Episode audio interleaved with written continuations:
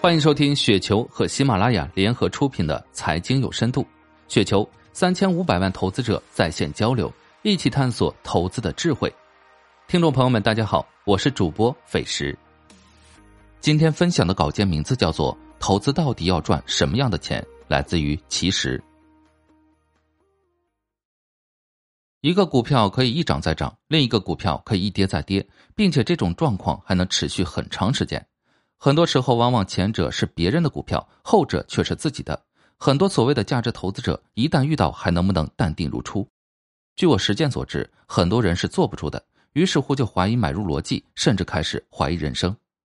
不忘初心，事实上是真的很难，所以有必要理清一下，在股票市场里赚到的钱到底来自于哪里，而我们要赚或能赚到底是什么样的钱，它来自哪里？我认为这个很有必要，就有了此文。回到投资的本源。如果自己开了一家公司，你赚的钱一定是公司经营来的钱，所以你的毛必定是瞄准公司的本身。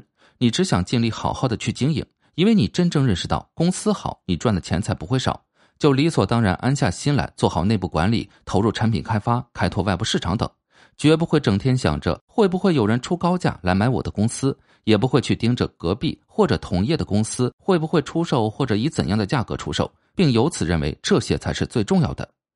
可是，大部分投资者一到股票市场，想法就完全变了。面对瞬息万变的行情，想赚快钱的思绪就永远停息不了。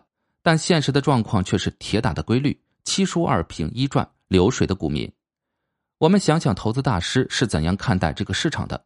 巴菲特说过，在投资的时候，我把自己看成企业分析师，而不是市场分析师，也不是宏观经济分析师，更不是证券分析师。很明了，也很直白。我们投资的股票就是代表企业的一部分股权，投资股票就是投资公司，股票的背后就是一个活生生的公司。公司分析对了，那么股票也就投资对了。但为什么投资好公司还是会亏钱？投资不好的公司有时候也能赚钱？所以有必要去讨论一下，买卖股票到底会赚到哪些钱？在很多投资书籍里会告诉你，赚的一部分是企业经营的钱，另一部分是市场波动的钱。不过今天我展开来三部分来说明。可能更容易理解一些。首先是企业经营带来的赚了企业经营增长的那部分钱，也就是你赚来的钱是企业价值增长推动的。所以我们要买好公司，只有好公司才能持续的创造效益。这样，作为持有这个公司股权的投资者，理应享有公司收益。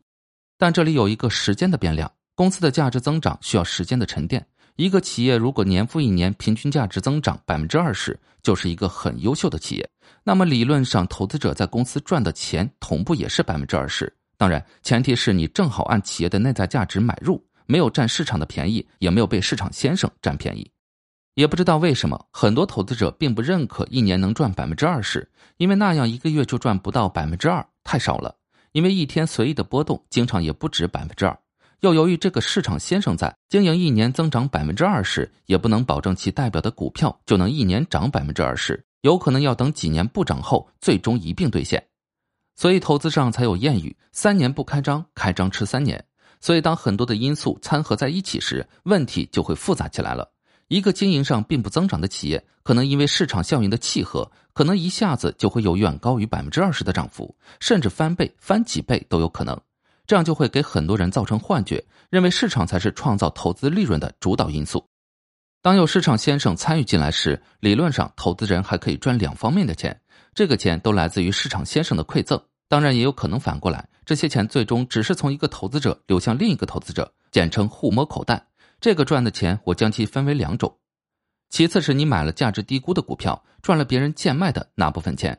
股票市场经常有不间歇的情绪性变化。当一个公司或者板块由于各种各样的原因受到市场的嫌弃时，当公司变成冷门股票时，投资者总是可以找到远低于其内在价值在交易的时候，并且还有可能较长时间维持这种状况。当然，这个时期还可能是熊市，此时会面临整体性价值低估。如果在这个时候你买入被低估的好公司，事实上你在买入的那一刻你已经赚了。这就是很多投资大师推崇的逆向投资，只有买得好才能卖得好。当然，说说容易，做起来并不容易。这个时候，往往市场充斥着各种悲观的预期，你捡到的都是别人慌不择路抛弃的。从人性的角度来说，能在恐惧中贪婪，本身也足以说明了你的投资能力。以前我曾经一直在思考一个问题：在一个特定的年份里，如果一家企业由于外部环境的不好，当年盈利状况很糟糕，那么企业的估值是不是应该发生很大的折价？为什么市场的反应会如此之大？毕竟企业还是那个企业。后来我想明白了，就如一块地，有一个荒年，并不能从根本改变这块地的价值。所以，企业短期遭遇困境，造成利润的受挫，可能是投资的最佳时期。相反，有一年企业盈利特别好，也不能从根本提升企业的整体估值。企业的投资价值永远来自企业的内在价值。就是未来自由现金流的折现，这是一个长期的视角。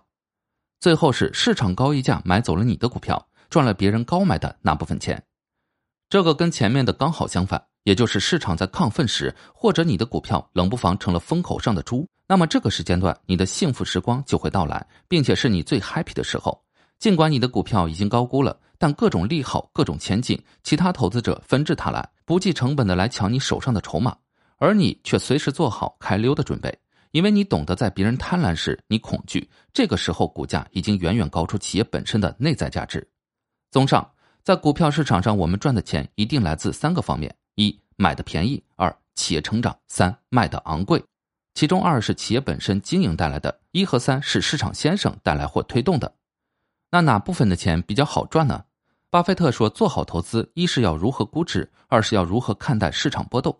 做好估值肯定是基础，没有看懂企业，没有正确估值，你就不知道买入的企业是不是会成长，不知道你是不是买的便宜，在什么价位卖出比较合适。有人说知易行难，但更有明智者说，投资是真知行不难。如果你真懂你持有股票的生意，并且坚持买入时的安全边际，最后盈利肯定是铁板钉钉的事儿，哪怕过程比较曲折。因为资本都是逐利的，相信好公司不可能长期被低估。好公司一时的低估，就是市场最好的馈赠。引用老八的话，就是市场下金子，一定记得要用大桶来接。记得近期段永平也曾经描述过，好公司是绝不可能长期不涨的。他举例说，好几年前买了苹果，如果苹果一直这个价钱，十来年后他可能就是苹果的唯一股东了，因为苹果的盈利会把除了他以外的所有股票都买回去的。最后段还打趣说。很可惜，这个事情没能发生。尤其是有个叫巴菲特的人跑进来，把我的如意算盘给搅和了。所以，好公司长期不涨的情况是不可能发生的。重点是，真的是好公司。所以我最希望还是我能赚到企业成长的钱。为了确保能赚到，还有买的便宜，一是防止我可能会看错或者高估了企业的价值，这样我就会有个安全垫，就是犯了点小错，损失也不会大。二是我知道我买的便宜，我才可以卖的从容。没必要一定要卖的很高的价位，因为这也是一种博弈。凡是博弈了，输赢就是不确定的，就远离了投资的本质。要时刻记住，市场先生经常是疯的，他的出价不可预测，只能利用。所以卖的昂贵，并不是我所要追求的。当然，我会经常不是很情愿的笑纳。最后也提醒一句，这篇文章也同样适用于投资亏损到底亏在哪里。以上就是今天的全部内容，感谢您的收听。